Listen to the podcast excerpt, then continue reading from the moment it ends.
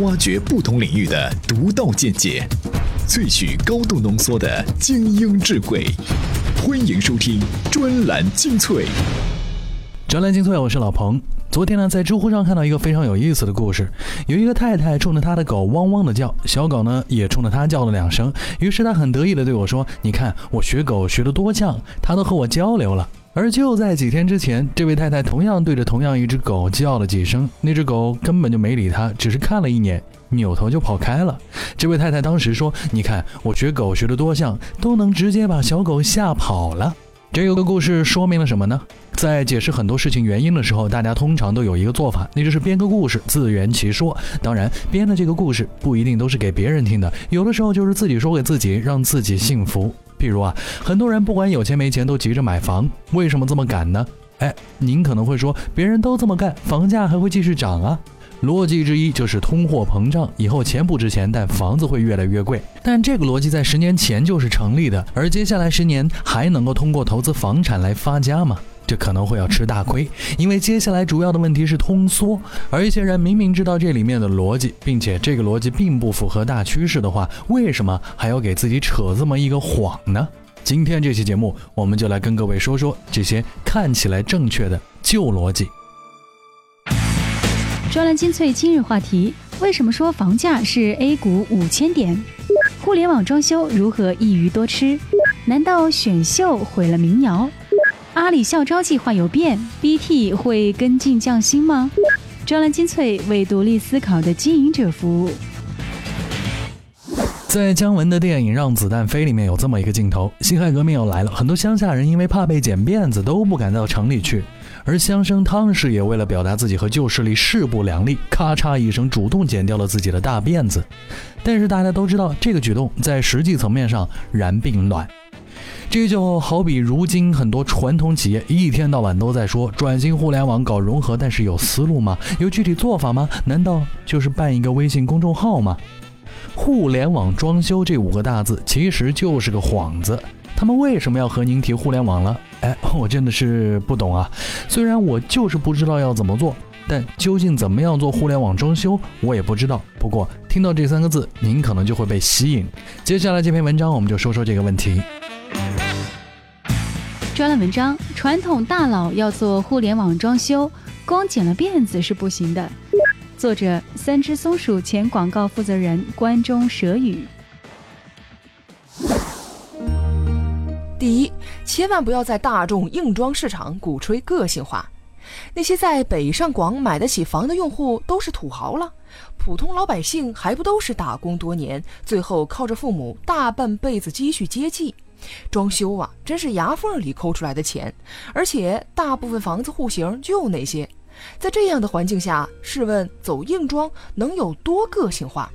所有的市场教育阶段都是从低端用户开始的，互联网装修也是这样。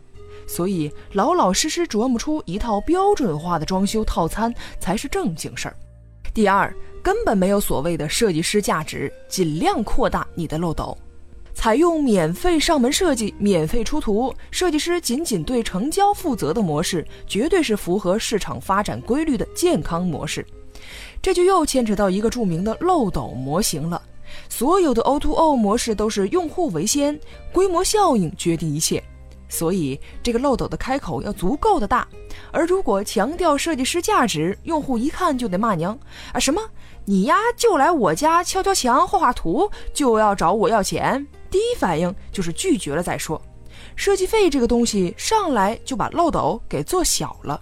第三，由入口快速向产业链上下游延伸，学雕爷一鱼多吃。如果现在哪家互联网装修公司打算在硬装阶段就赚到钱，那基本就完蛋了，因为马上会有一家刚拿到融资的初创公司取代你。硬装不盈利加免费设计，可以说应该是互联网装修的一项基础标准。由入口快速向内延伸，打造硬装、软装智能化的完整生态链，才是行业的未来形态。无疑，在这个过程当中，很多先驱都会倒下，而生态一旦形成，能玩的东西就多了。第四，引入分期产品，降低消费者的决策成本。在互联网领域，消费者决策成本差异巨大，而像家装 O2O 这样的大宗消费低频行业，决策成本更是重的没边儿。你让用户一次少掏点钱，他的内心就会产生一个预期，这要是装的不好，还有余地呀。决定签单的时候也就不那么扭捏了。这就是为什么现在互联网装修热衷于和分期的金融产品进行合作。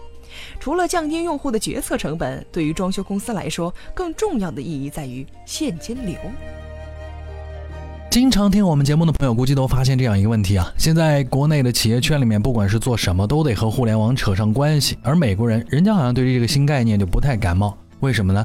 要知道，我们很多东西都是学习和借鉴国外的先进经验。这个道理很简单，在美国，他们没准儿管滴滴打车这样的巨额补贴叫做倾销，而羊毛出在猪身上这事儿，惠普打印机很多年前就已经做过了。他们早就不靠卖打印机过活，而是靠卖墨盒赚钱了。阶段不一样，说法也不一样，所以互联网思维这个新东西运用起来，发现它就是个营销幌子，或者说方法论。专栏精粹，我是老彭。在我们充电时间系列节目当中，正有一档节目叫做《营销方法论》，各位在各个收听平台里面搜索一下就可以找到。说过了互联网装修，我们再来说说当前的房价。提到这个话题呢，大多数人最关心的就是这个房价究竟会不会涨，什么时候涨。在今天节目的一开始，我们就和大家说过，用通货膨胀这个逻辑来判断房子在价格上更贵，明显是不成立的，因为它和接下来的趋势不吻合。那么现在的房价究竟是怎样一个情况？如何衡量和预测呢？我们来听听银库金融副总裁齐俊杰先生的说法。专栏文章：当前房价就是 A 股五千点。作者：银库金融副总裁齐俊杰。衡量房价是否过高，国际上有两个公式，一个叫做房价收入比，另外一个叫做租金回报率。用这两个指标来衡量房价，我们是怎么样一个情况呢？房价收入比就是用房价除以收入，说白了就是看你不吃不喝几年能买得起房子。新加坡人是四年半，美国是六年多一点，而中国是多少呢？据保守估计，北上广这些一线城市怎么也得二三十年。再看另一个指标，租金回报率，就是一套房子租出去多少年能够收回成本。以一套九十平米的房子为例，租金每月四千元，而价格至少四百万，这么算下来，房子的 P/E 也就是市盈率大概是八十三倍。要想收回投资，至少要等上五十年。每年的收益仅仅百分之一点二上下，甚至还不如一年期定期存款。炒股的朋友可以算算账，这样的股票显然已经处于一个非常高估的情况。另外，房地产还有另外一个算法，那就是其实现在买房出租的都是活雷锋。你想想，一套四百万的房子买下来，即使贷款一半，每年光放贷就得十五到二十万。而这套房租给你一年只能收租金十万元，换句话说，他买一套房子给你住，还得每月补贴你五千元。如果你要能租到二十年，房东简直就可以去死了，因为二十年之后他的贷款还完了，房子弄不好已经变成非常旧的老房了。别忘了，其实理论上房东也只是租七十年而已，三分之一的时间都给你住了，但人家说了。这些都是国际惯例，而房价是中国特色。所有人都涌向大城市，人多了买房就是刚需。结论就是房价还得涨，房租还得涨，难道不是吗？这几年我们一直看到了这样的现象，房价一直上涨。高房价的症结其实不在于需求，而在于预期。大家早已把房价当成了投资品，一路买涨。没需求的人也会变得有需求。谁不想多赚点钱呢？再加上时不时的限购限贷，更强化了房子这种稀缺的属性，所以房价想不涨都难。但这个把戏到现在逐渐玩不下去了。首先是人口变化了，原来八零后都在啃老买房，但现在五十到六十这代人逐渐开始退休，想啃老也没得啃了。另外，三十到四十后这代人的房子逐渐被继承下来。大多数九零后们可能根本不用为了房子操心。其次是货币政策转向，现在不太再会玩命的印钞票，银行们也被互联网金融冲击的七零八落，住房贷款纷纷收紧，利润也一再提高。第三就是城镇化梦醒，一直觉得后面还有广大的农民兄弟进城，有比我更傻的来接盘呢。但直到现在才发现，人家根本不愿意来了，赚了钱回家盖房养老。所以怎么看，房地产的黄金十年都已经结束了。在2003年和2008年两次高潮当中，房地产市场出现了两个怪现象：第一，资源向房地产领域过分倾斜集中，低端产品就可以满足房地产业的需求。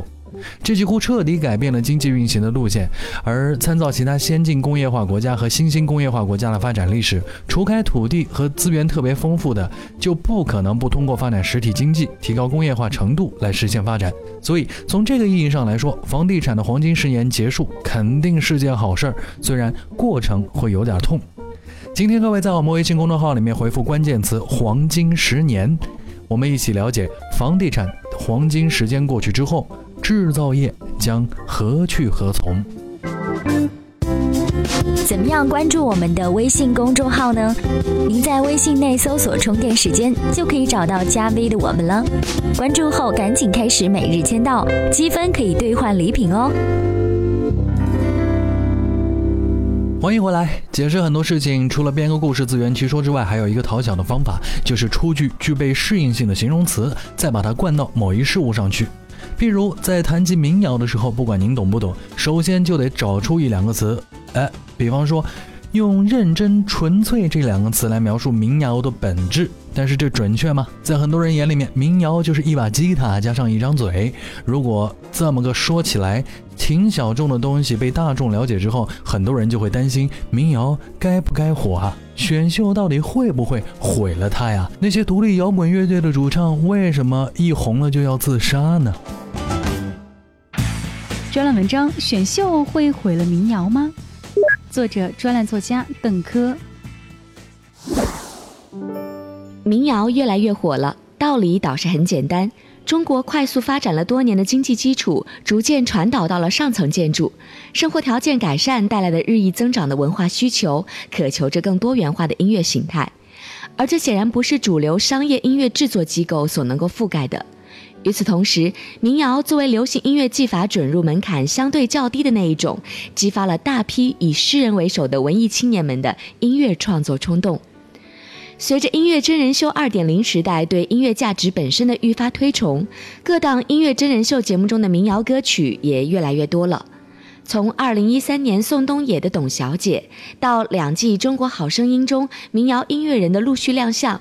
从李健凭借民谣在我是歌手中取得优异成绩，到正在播出的《中国好声音》赛程过半时，已经出现了我在人民广场吃炸鸡、南山南、少年锦时、车站等大批民谣作品。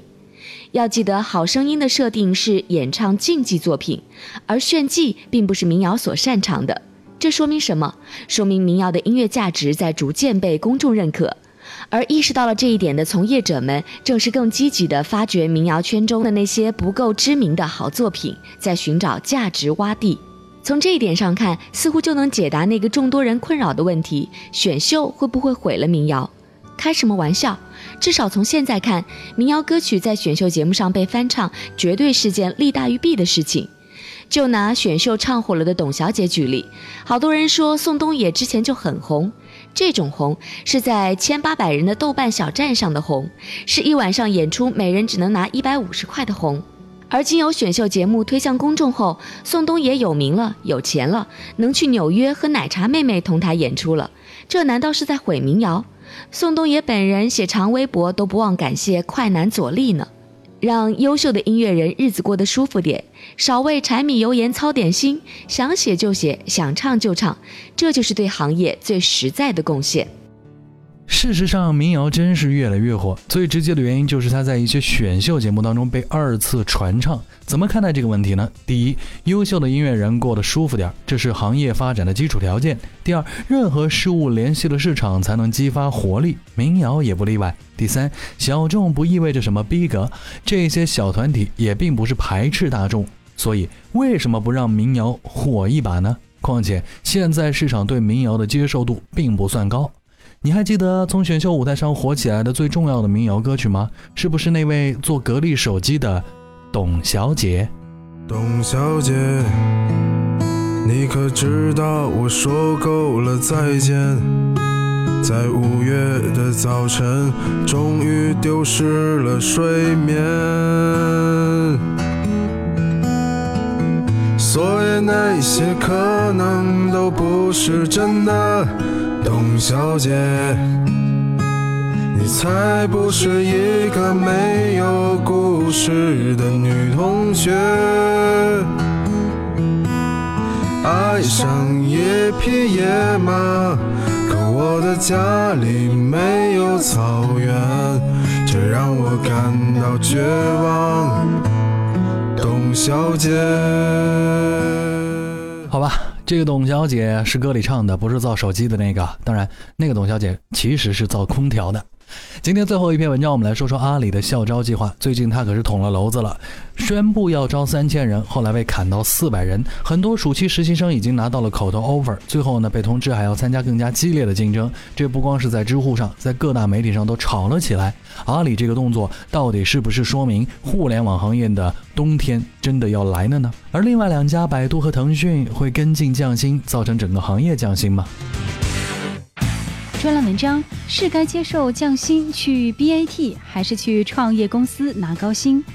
作者：互联网撰稿人罗超。就在大家安稳睡觉的这几天，中概股依然是喋喋不休。从过去一段时间中概股表现来看，这应该不是正常调整或者波动。所以，互联网人才是否迎来 winter，要看接下来几个月互联网行业是否真正迎来类似于两千年前后的萧条阶段。如果接下来中概股继续萎靡不振，甚至是进一步下跌，恐怕互联网人才行情会受到影响。人才的经济价值很大程度由行业价值决定，而一个可量化的标准就是这个行业上市公司总市值。如果大的中概股下跌，创业公司又岂能置身事外呢？创业公司的钱其实主要还是取决于已上市互联网公司在资本市场的表现。互联网巨头们本来会投资，而 VC 天使们的钱很多同样来自这里。比如阿里巴巴上市，很多高管和员工套现了，就会来创业或者做投资。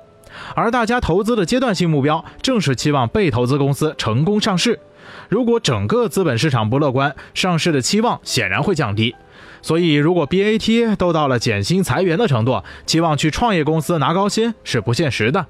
不排除少部分创业公司确实能一枝独秀，有这个财力和发展潜力，比如 DJI。但整体而言，互联网行业人才与互联网行业是命运共同体。实际上，已经有很多创业公司在存钱过冬了，本来就不多的钱捏得更紧了。所以，是否受到影响，要看接下来几个月股市的表现。如果朝着悲观方向发展，那么阿里这次举动就是一个拐点。如果逆转，阿里降薪就不会有什么标志性意义。想想互联网行业人才价值真的没有泡沫吗？肯定有，而且几乎是所有行业中最高的。与之形成对比的是，通信等行业反而在降薪。所以在可能的寒冬到来之时，你要准备好足够的粮食过冬，以及增强真正的实力。我们应该乐观，冬天来了，春天还会远吗？冬天来了，春天还会远吗？虽然不知道这个春天究竟是什么时候来，但准备好足够的粮食过冬，以及增强真正的实力，这样的万能药总是不会错的。我是老彭，这里是专栏精粹，源自充电时间系列节目，希望各位能够喜欢我们的内容。最后，很多事情归因都是依靠故事来自圆其说的，所以大家在听我们节目的同时，也不要忘记对我们提供一些赞助，这样的话会让节目运行的更加的舒畅。到我们的微信公众号里面去关注一下 U 盘式赞助吧，明天见。